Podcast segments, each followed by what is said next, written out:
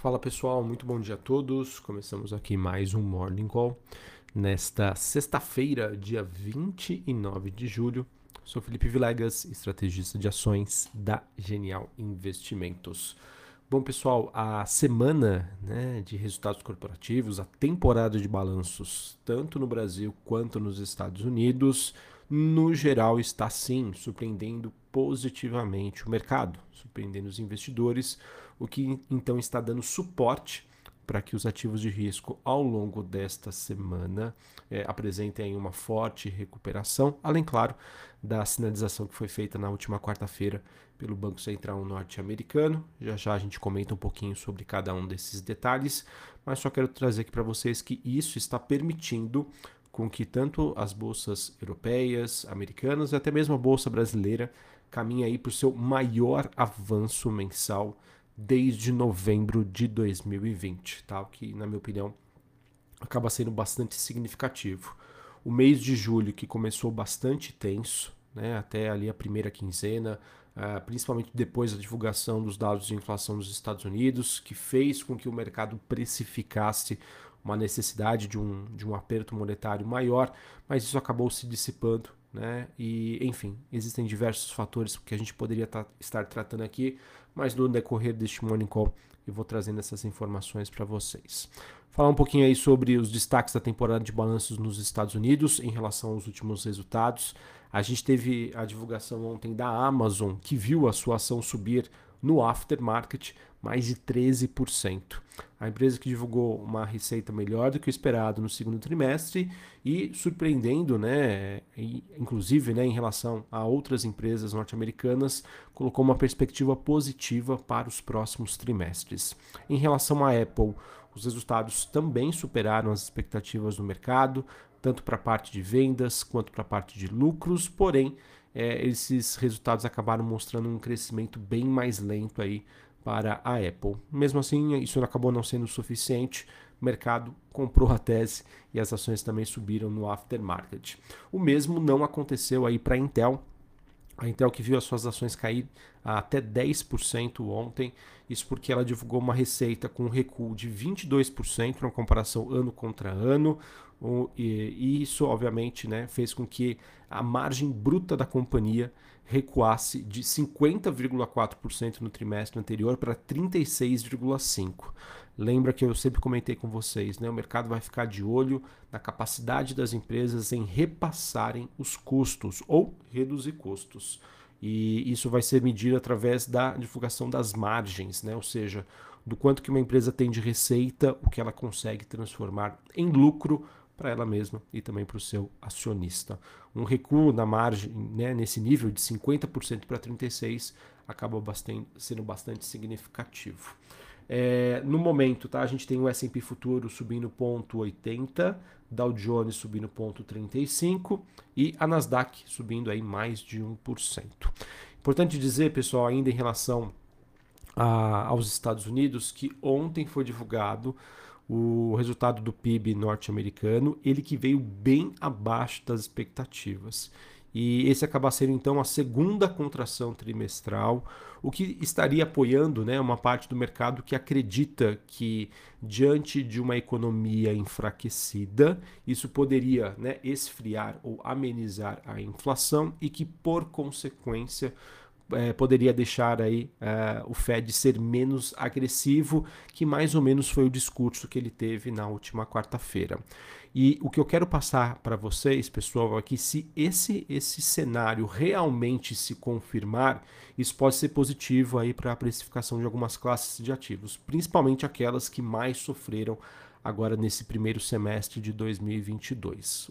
Porém, né, existe um outro cenário que seria, na minha opinião, o pior de todos, tá? E que eu não vejo que ele ainda, de certa maneira, estaria totalmente precificado. E qual é esse cenário? É um cenário em que a gente vê baixo crescimento econômico e uma inflação ainda persistente. Só que a gente só vai saber isso no comecinho do mês de agosto. Se não me engano, lá para o dia 10 a gente vai ter a divulgação dos dados de inflação nos Estados Unidos. E na primeira sexta-feira do mês, né, ou seja, na, na próxima sexta-feira, a gente vai ter informações sobre o mercado de trabalho nos Estados Unidos. Esses dois pilares vão confirmar ou não essas duas teses que eu trouxe para vocês, tá bom? De enfraquecimento econômico, impactando, entre aspas, positivamente a inflação, o que faz com que o Fed não tenha necessidade de ser tão duro. E o pior cenário, inflação persistente, baixo crescimento e Fed aí, Banco Central norte-americano, tendo aí sendo entre aspas obrigado a subir os juros. Esse seria o pior cenário de todos. Em relação à Europa, a gente também tem uma manhã bastante positiva, a bolsa de Londres subindo 1% e a bolsa de Paris e de Frankfurt na Alemanha altas aí de mais de 1%. Foram divulgados hoje dados de inflação em relação à zona do euro, ela que atingiu aí a sua máxima histórica em termos de, de comparação ano contra ano, foi uma alta de 8,9%, e esse número sim veio acima das expectativas do mercado. Os custos de energia por lá, por lá foram os principais aí vilão, vilãos, vilãs, enfim, não sei, me desculpe agora, não sei se eu falei corretamente. Foi o principal vilão dessa história. Me perdoem aí o português. Enfim, o custo de energia é, subiu aí 39,7% no mês de julho, tá? após uma alta de 42% no mês de junho, isso em comparação, né, comparação ano contra ano. Também foi divulgado a, o PIB né, na região, que mostrou aí um cenário de estabilização, é, mas ainda com grande probabilidade de contração aí no próximo trimestre deste ano. Tá? E esse pano de fundo, sem sombra de dúvida, acaba sendo bastante negativo é o que eu comentei anteriormente com vocês, né? Esse cenário de estagflação, que na minha opinião é muito mais provável de acontecer na Europa. Para mim, tanto a Europa quanto os, quanto os, Estados Unidos estão sujeitos a, a esse cenário, mas na minha opinião, Europa é muito mais sensível e é muito mais provável aí, é, em relação a, a, esse cenário. Sobre as commodities, pessoal, a gente tem um dia positivo aí para o petróleo. O petróleo WTI negociado em Nova York subindo mais de 2%, é, na região ali dos 92, 99 dólares o barril. É, o cobre sobe 1%, o níquel subindo 0,89%. Em relação ao petróleo, a gente tem uma alta semanal devido a sinais né, de oferta física mais apertada, acaba fazendo um contraponto diante dos receios de um enfraquecimento da economia global. Já em relação aos metais industriais, né, a gente teve um dia positivo, está tendo, na verdade, um dia positivo, e o minério de ferro acaba tendo aí uma queda, na minha opinião, pode ser um movimento técnico, né, depois de dias consecutivos de alta, e isso acaba acontecendo aí com a falta de notícias em relação à China, tá? China que ainda segue num, num contexto macro bastante desafiador, nenhuma novidade, então como o minério de ferro teve quatro ou cinco dias de altas consecutivas, eu vejo hoje como uma realização técnica, beleza? Bom, pessoal, sobre outros indicadores que a gente gosta de acompanhar aqui. VIX caindo 2,24, na região ali dos 21, quase 22 pontos, um patamar bastante tranquilo, o ideal é que esse índice fique abaixo de 20, para mostrar um mercado realmente bastante tranquilo e propenso né, a, a buscar por ativos é, de maior risco. A gente tem um índice dólar do DXY caindo meio por cento a 105,84 pontos. Taxa de juros de 10 anos subindo 1%, 2,71. Bitcoin voltando a ser negociado na região dos 24 mil dólares, uma alta de 5%. E conforme eu venho comentando com vocês, o Bitcoin é, e outros criptoativos acabam, é, acabam sendo aí um termômetro interessante para a gente entender é, o quão está aí o apetite do investidor em relação a ativos de risco. Tá? Então, sempre que a gente vê criptoativos subindo, é sinal de otimismo, vamos às compras. Criptoativos caindo, é sinal que o mercado realmente está preocupado e buscando por ativos mais conservadores. Beleza? Bom, pessoal, vamos falar aqui sobre o Brasil. Ontem a gente viu a divulgação aí da, do, dos dados do CAGED, né, criação de vagas de trabalho, foi um número que veio acima do esperado. A gente também teve a divulgação dos números fiscais que mais uma vez surpreenderam positivamente. E para completar, né, barba, cabelo, bigode, a gente teve o anúncio aí de um novo dividendo extraordinário da Petrobras que realmente assim foi é, uma bazuca, né? um dividendo aí bastante gordinho. E fora os resultados da companhia, né, que vieram bem acima das expectativas do mercado. Falando sobre esse resultado, a empresa divulgou um EBITDA potencial de geração de caixa de 20 bilhões de dólares, 17% acima do consenso do mercado. A geração de fluxo de caixa da companhia foi de 13 bilhões de dólares. Se a gente fazer uma comparação aí no ano contra ano, ou seja, segundo TRI de 2022 contra o segundo TRI de 2021, a empresa ela foi capaz de gerar 60% do seu valor de mercado em caixa. Tá? Isso realmente assim é absurdo. Imagine o seguinte, tá? A sua empresa ela tem um valor de mercado de 100 reais, um exemplo. E na comparação ano contra ano, né, nos últimos 12 meses, é, você conseguiu fazer um caixa, ou seja, deixar um dinheiro disponível na conta corrente de 60 reais, 60% é realmente assim, é surpreendente aí a capacidade de geração de caixa que a Petrobras teve aí nos últimos 12 meses, influenciada positivamente pelo contexto macro e também pela precificação aí do petróleo. E por fim, né, a empresa acabou anunciando aí um dividendo bem gordinho, foi de 87,8 bilhões de reais, o que corresponde a um dividendo por ação ON-EPN de 6,73 que serão pagos aí em duas parcelas. É, ou seja, vai ter direito a receber esse dividendo quem comprar as ações da Petrobras até o próximo dia 11 de agosto. Tá? Lembrando que esse dividendo vai ser pago em duas parcelas. É, e aquilo que eu sempre gosto de reforçar, tá, pessoal?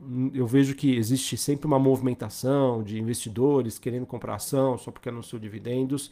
Eu não gosto muito dessa estratégia, tá? Para mim é válido você comprar uma ação porque você entende que ela irá pagar dividendos no futuro e que o preço da ação vai continuar atrativo porque isso vai chamar a atenção dos investidores.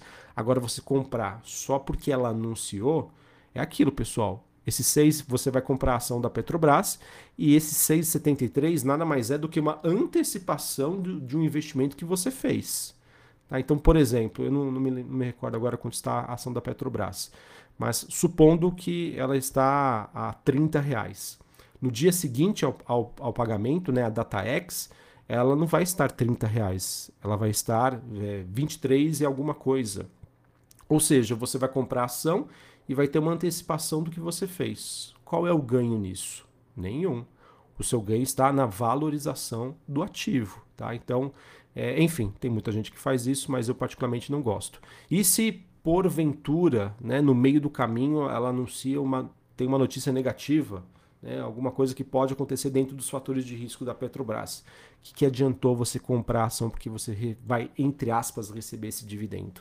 Tá? Não vale de nada. Mas enfim, só fechando parênteses aqui, porque é uma estratégia que eu vejo que muita gente faz e, na minha opinião, não é uma estratégia muito inteligente, tá? Então, enfim, deixo aí para vocês, mas é isso. Você sempre deve comprar uma ação, se você tem o foco no dividendos, com visão de longo prazo, né? Porque ela, a, a ideia é o seguinte: a Petrobras ela vai ser capaz de continuar distribuindo esse nível de dividendos? Essa é a pergunta que você deve se fazer. Se a resposta para você é sim, ok, faz total sentido você comprar. Agora, comprar ação porque ela anunciou esse dividendo não é uma estratégia aí que vai te fazer vencedor no longo prazo, tá? Então, muita atenção a isso. A gente também teve a divulgação dos resultados da Vale. Foi um resultado ruim, números abaixo do consenso.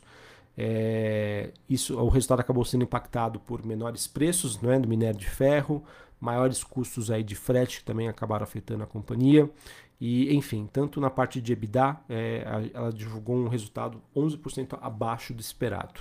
Ela também anunciou dividendos, tá, que corresponde a um yield, né, uma taxa de retorno analisado de 9%.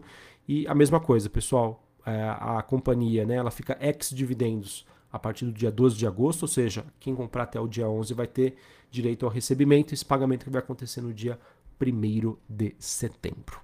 Sobre a temporada de balanços, pessoal, nos Estados Unidos, a gente vai ter o balanço da Chevron, da ExxonMobil e da Procter Gamble. A, a gente já teve a divulgação aqui no Brasil do resultado da Uzi Minas, não vou conseguir trazer para vocês, mas depois do fechamento do mercado, o Raia Brasil fecha aí a semana em termos de temporada de balanço. E acabei esquecendo de comentar, pessoal, mas hoje a gente também tem uma agenda nos Estados Unidos macroeconômica bastante importante, tá? Uma bateria aí de indicadores. A gente vai ter o deflator é, do PCI, que é um indicador muito utilizado aí pelo Banco Central norte-americano para entender a dinâmica de inflação por lá.